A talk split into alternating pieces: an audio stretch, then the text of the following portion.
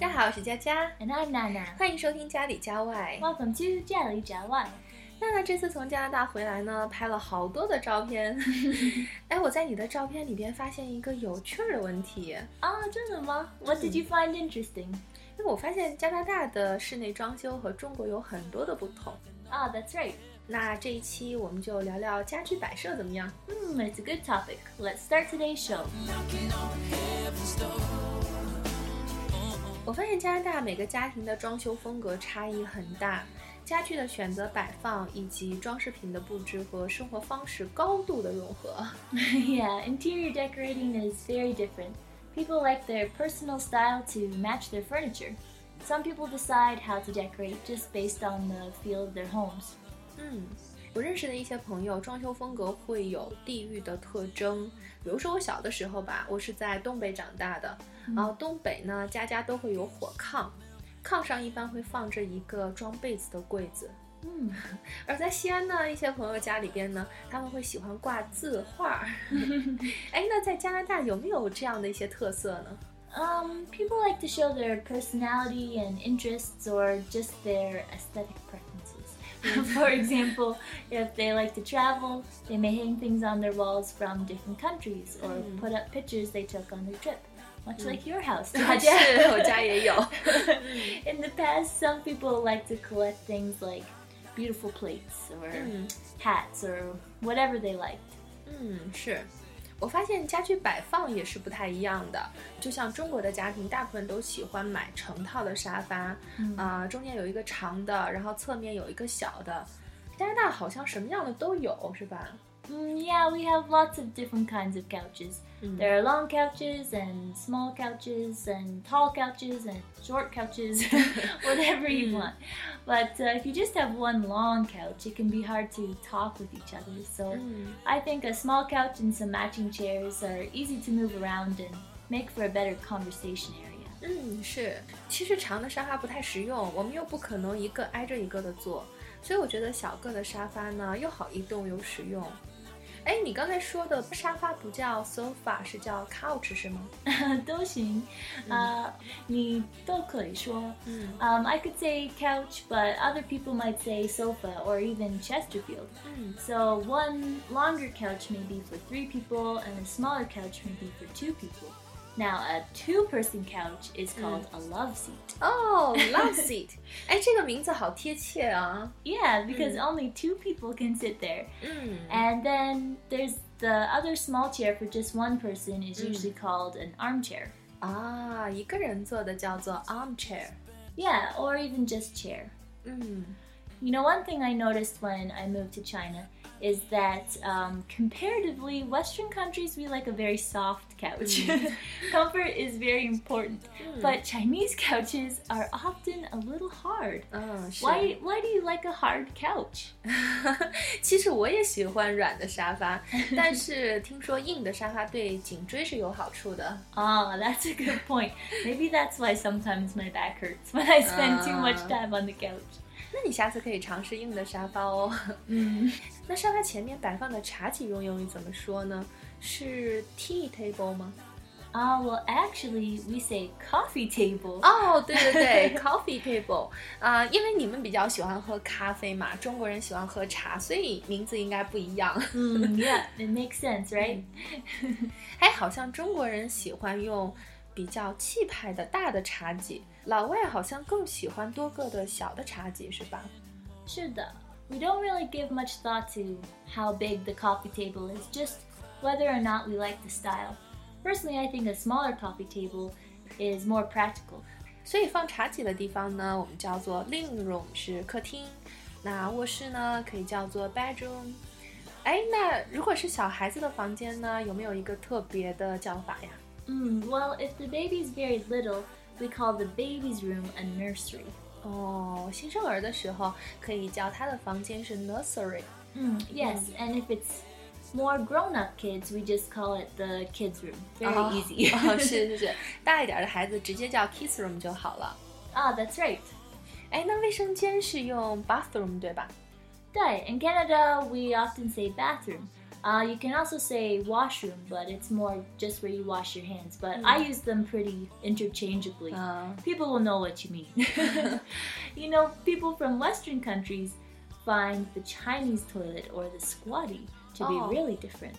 You know what I mean? 哦、s q u a t 是蹲的意思，所以 Scotty 就是蹲便嘛。 Yeah, so in Western countries, we only have the matong, the Ah. Western style toilet 对 um, that you sit on. But um, before I came to China, I've never used the squatty toilet. 嗯，哎，其实我们现在自己家里边也都是坐便，只是出去用蹲便呢就比较方便又卫生。 uh, yeah, that's a good point. Mm. Oh, here's another difference. 呃，什么不同啊？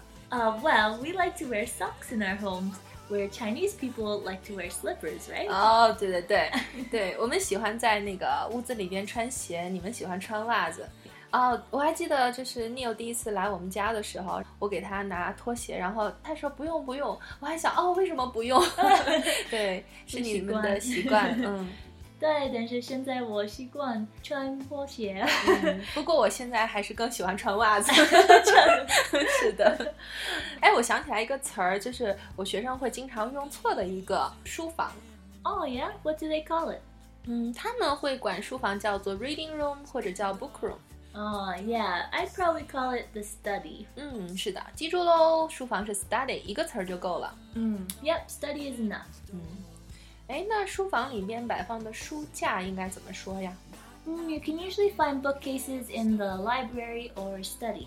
Living rooms or dining rooms may have something called a china cabinet. Originally, they were used for um, beautiful Chinese dishes that people used to collect. 啊， These days, you can put whatever you want in it. 哦，这个还跟中国有渊源呢，所以书架也可以用作 china cabinet。 Hmm. You have one in your house. 哦，对对对，我家就是这种，下面是放书的，上面可以放一些照片啊、艺术品啊，或者是收藏品这些。嗯我觉得这个东西很好用，因为不会落灰。Yeah. 对，哎，中国的家庭呢，经常会在客厅里放一个特别大的书柜，就看起来知识渊博的样子。我感觉好像老外不太一样吧。Uh, yeah, most people like just a regular size cabinet. In the Mm. bottom, you can put books or other things, and in the top, you can put some beautiful or special things in it. 嗯，那 Do you have a habit to read books？Um, maybe before I had a kid. Every now and then, I'd pick up a really good book that I can't put down, but 嗯 these days I'm reading mainly parenting books, and Mm. honestly, instead of reading a good fiction book, I Mm. usually end up watching a TV show Wow. or movie in my free time because it doesn't take as much energy. ，So do I 。哎，那呃，桌子上放的台灯会怎么说啊？ Uh, well, if the lamp is on a desk, you call it a desk lamp or Mm. a desk light. 哦， But if it's on a small table or in another room, it's just called a table lamp. 嗯，哎，我发现灯的说法好多的，除了台灯呢，还有吊灯啊、坐地灯啊，这些都怎么区分啊？ Ah, 吊灯是 ceiling light. 嗯 The lamp on the floor is called floor lamp. 啊，ceiling light 是吊灯，floor lamp 是坐地台灯的意思。嗯， 是的。其实我觉得中国和加拿大最大的区别应该是壁炉。 Ah, fireplace. 哦，叫 fireplace 就可以啊。 Mm, 可以.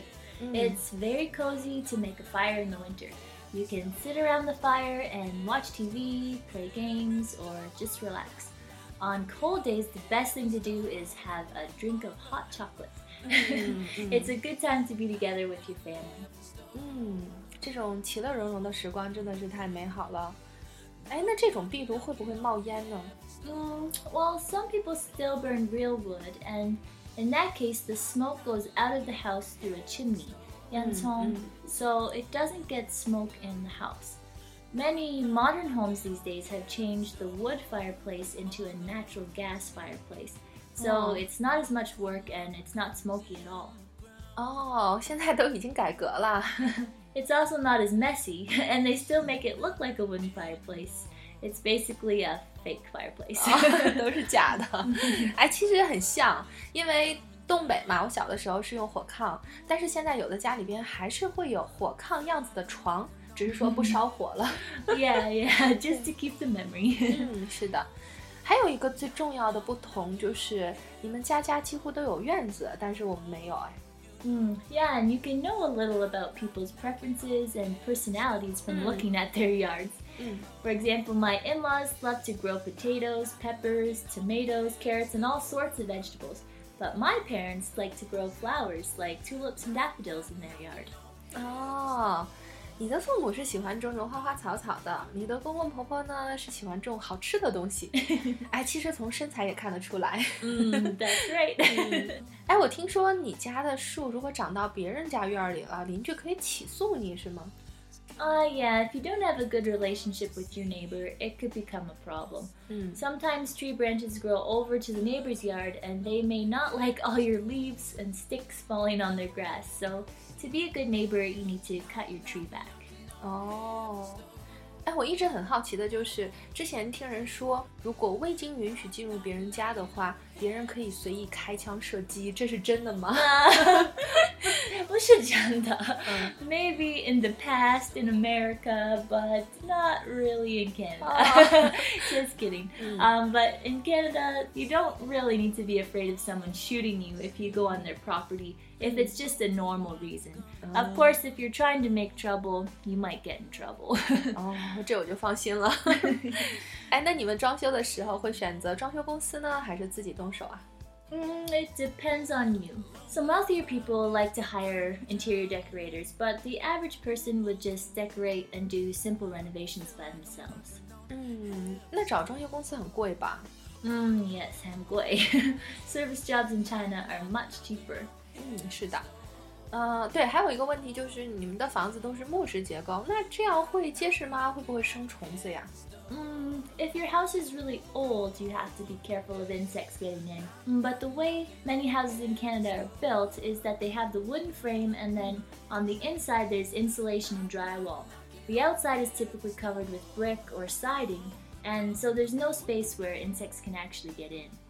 啊，就是只是框架是木质结构， Mm. 所以， 但是在中国的话，我们会用水泥啊这些。